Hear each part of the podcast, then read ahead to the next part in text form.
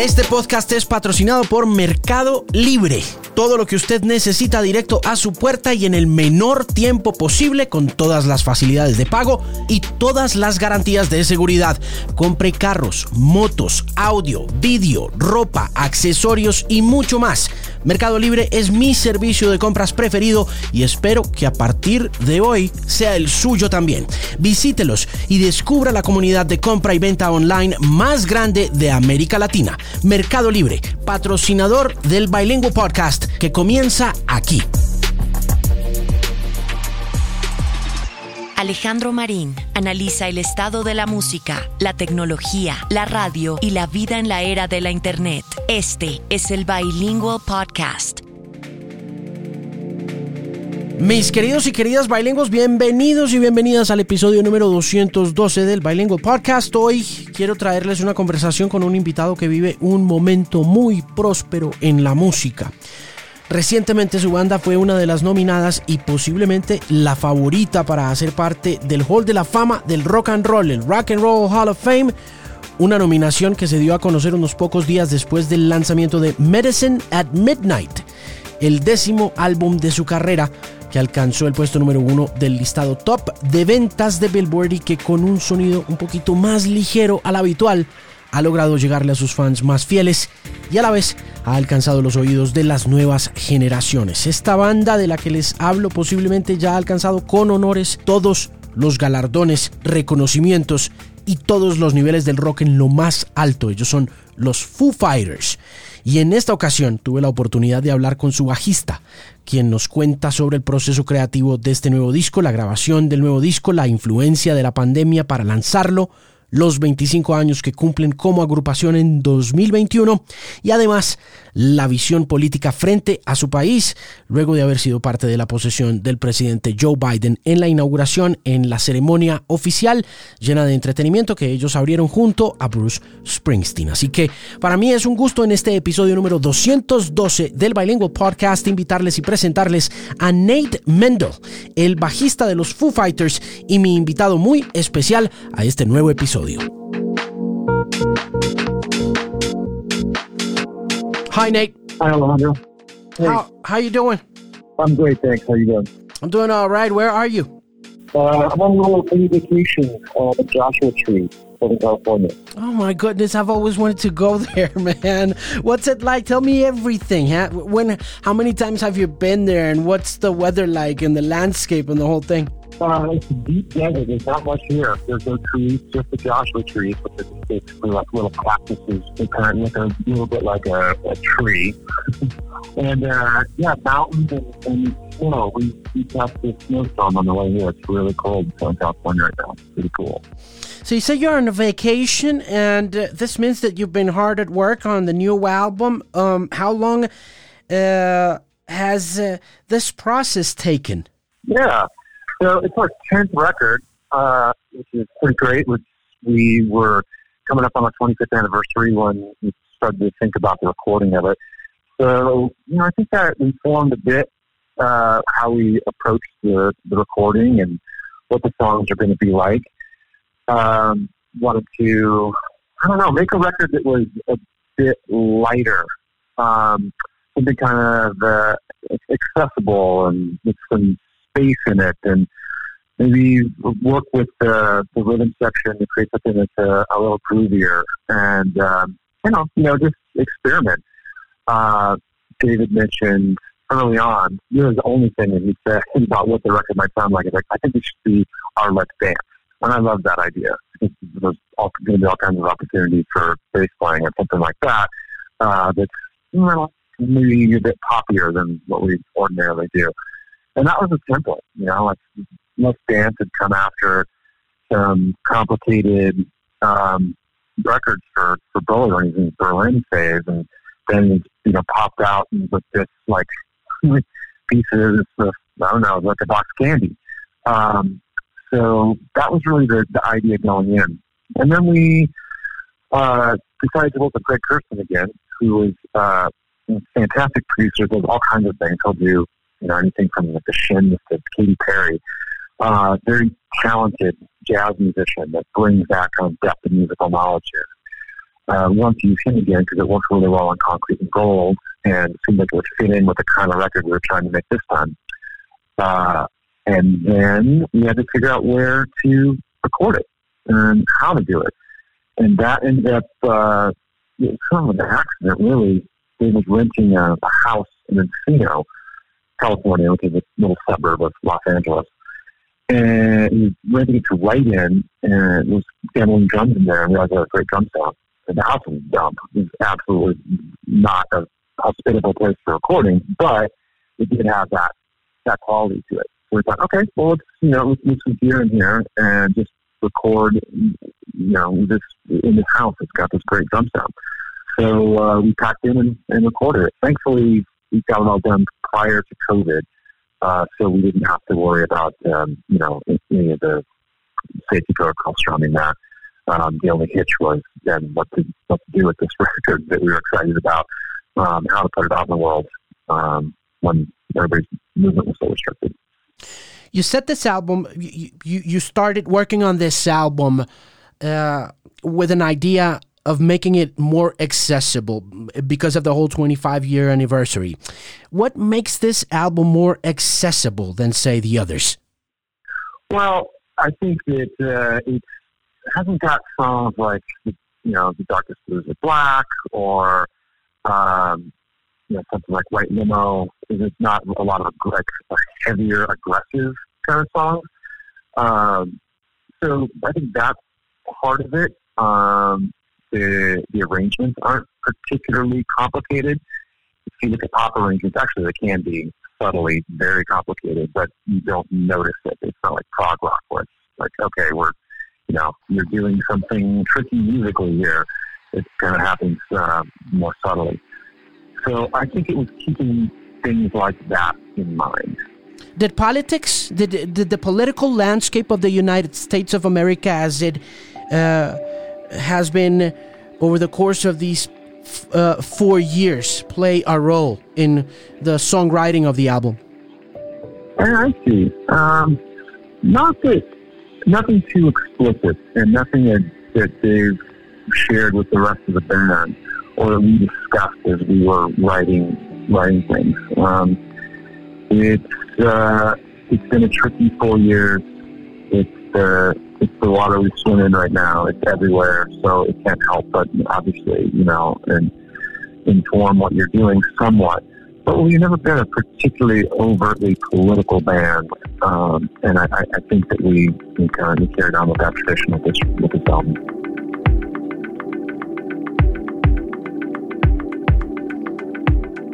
Este es el Bilingual Podcast. Mi estudio de radio en casa no sería lo mismo sin la ayuda de Mercado Libre. En serio, todo lo que he ido comprando para poderme adaptar a estos tiempos difíciles lo he conseguido ahí. Desde las luces de mi set hasta los micrófonos que uso, las cámaras, los cables, Mercado Libre me ha acompañado a lo largo de este tiempo y me ha ayudado a transformar y a mejorar las condiciones de mi trabajo en casa. Y usted puede conseguir todas sus compras para el trabajo y mucho más en Mercado Libre, así que visítelos. Son la comunidad de compra y venta online más grande de América Latina. You mentioned COVID and uh, the process of the album happening before COVID, but I want to ask you if uh, there, if this album was also created with the entire stadium rock reputation and uh, awareness that you have as a band in mind? Well, if I understand the, the question correctly, I, you know, that's where we get to see uh, how the, the music lives in the world when we play live, right? So you always have an, an ear um, for for that. Um, and, and I, I remember early on, uh, David right you talk about writing a song and, and with a particular tempo and beat in mind so that it would it would you know do something in particular at a festival. Like writing a song with what it's going to be like to play at a festival in his mind, um, which I thought was pretty clever and smart because you know when I write songs, I'm just trying to write a good song and like whatever happens with it after that, that's just you know that's what happens. But uh, to actually write with the design in mind, I thought that was pretty clever because that is that's you know that's when we see how people um, listen to the music. It's it's right there. Um, there's no there's no guesswork involved. So um, I know he definitely has a has an eye towards how the music's going to play live and we're recording it. Definitely. Tell me about "Waiting on a War." Yeah, um, that song. There's a little bit of back and forth on how to how to record that one. We knew it was going to be what maybe one of the stronger uh, songs on the record. It just had one of those melodies that that uh, gave it a shot at being one of the stronger songs. So um, pay particular attention in order to record it. Um, and you know, with this album, we built the tracks up in the studio, which is something that we don't ordinarily do. Um, it's just kind of a process of putting the drums down and then adding instruments and experimenting and just trying to get towards uh, the song that way, as opposed to having played the, the song as a band and then you know being able to go in and just record it. Uh, so you know we tried a couple of different things with that, and, and then landed on the, the dynamic that the that we eventually chose, which is to have you know the front part of the song be pretty sparse and then kind of you know kick into a, a crescendo at the end. That felt like the most effective way to do it. And in terms of the the lyrics, that might be, you know, that that one is probably the song that is you know closest to having something to do with the political moment um, in terms of the lyrics. Um, there's a I, you know, just listen to it, waiting on a war. You're waiting for the other shoe to drop. There's there's tension in the air, and um, it's about the uncomfortable feeling of, of feeling like uh, you know it could uh, could burst forth into something dark at any moment. What about "No Son of Mine"? What can you tell me about that song? Well, that's like that song. Almost doesn't belong on the album. we have to have a song. I think it would have been maybe bold to not have "No Son of Mine" on there because it's a that's a, a song that you know going back to your earlier question is going to work live. Like that. Oh, this is going to be this is going to be awesome we play this one live. Is it on the record? I don't know. I like the song, but it's uh, you know it is it is heavier and it does uh, it's not doesn't have a lot of the characteristics of some of the other you know songs on the album. It doesn't necessarily fit.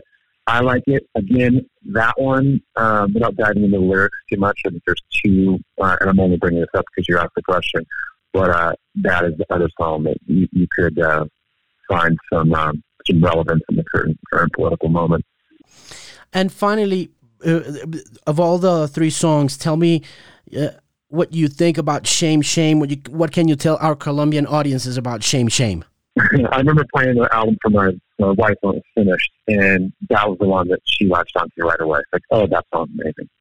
Shame Shame, and I, I loved it too because it's probably of the songs on the album the one that most represents, I think, what we were trying to go for. It's done with a drum loop, which we never do. So it's, um, you know, very pop production way of making uh, an album something I never thought we would, you know, work with. But it's fun to, to do that and, and have that experimentation. It's like it's a simple riff. Um, and uh, yeah, it's, it's just, it's got space in it and it's more about the, just the, the rhythm track and the atmosphere. It's not as in your face as most Foo Fighter songs. I, I like it because it genuinely, to me, feels like uh, a stretch and trying something new. Nate, over the course of these 25 years, what can you tell me about your experience playing with the Foo Fighters? Uh, what this ride has been like for you? Oh man, it's it, there's been eras, so it's I mean obviously hard to encapsulate in you know in one short sentence. It's completely transformed my life. Uh, I, I grew up playing in rock bands when I was a kid. I, I was on tour when I was still in high school, booking my own shows, and to be able to um, have as much success with this band as we have, and just be able to continue to do it and to um, you know and to do it well, I think uh, has been something I'm enormously grateful for. I'm grateful for our fans. I can't believe all the people I've been able to meet, places we've been able to go, and you know, at the end of the day, it's something that I can be, I think I can be proud of. Like, you know, I've got very young children now, and be able to you know, bring them to shows and kind of explain to them what what the Foo Fighters is, and and you know, have have them meet like Uncle Chris or Uncle Pat. Like these people are family to me now, and um, that's uh, that's something that I really that I really cherish.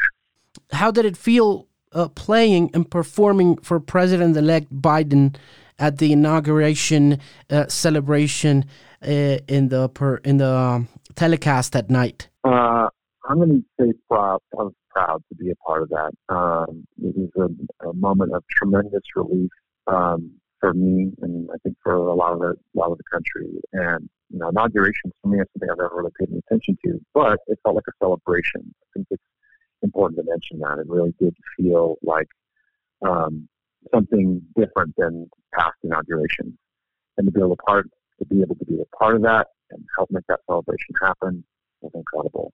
Um, and then also there's the COVID element, which is just strange. We weren't there. There was no place for us to go. Um, and we had to record that in our studio and, and send it out to be part of the broadcast.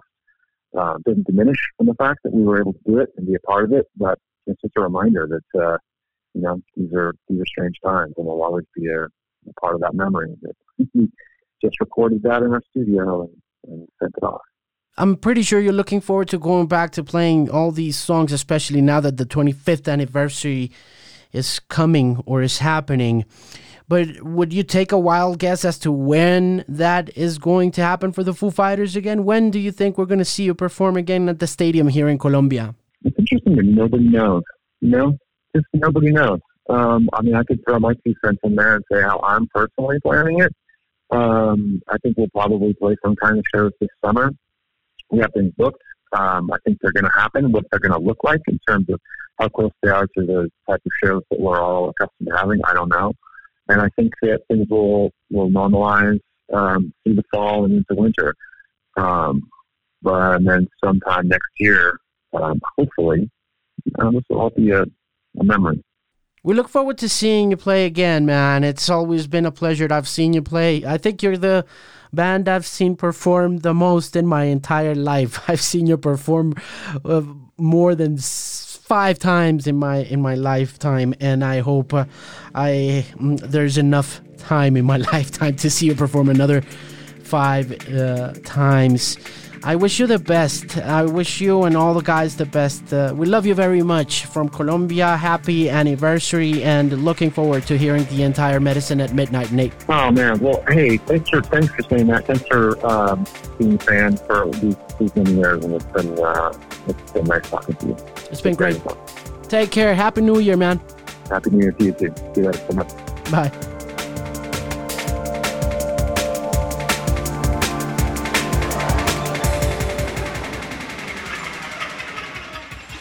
Gracias por llegar hasta el final de este nuevo episodio. Recuerde que este programa está patrocinado por Mercado Libre. Todo lo que usted necesita llega directo a la puerta de su casa y en el menor tiempo posible con todas las facilidades de pago y todas las garantías de seguridad. Así que no deje de visitarlos, descargue la app y descubra todas las ofertas, tiendas y vendedores garantizados por la comunidad de compra y venta online más grande de América Latina, patrocinadora oficial del Bilingual Podcast Mercado Libre.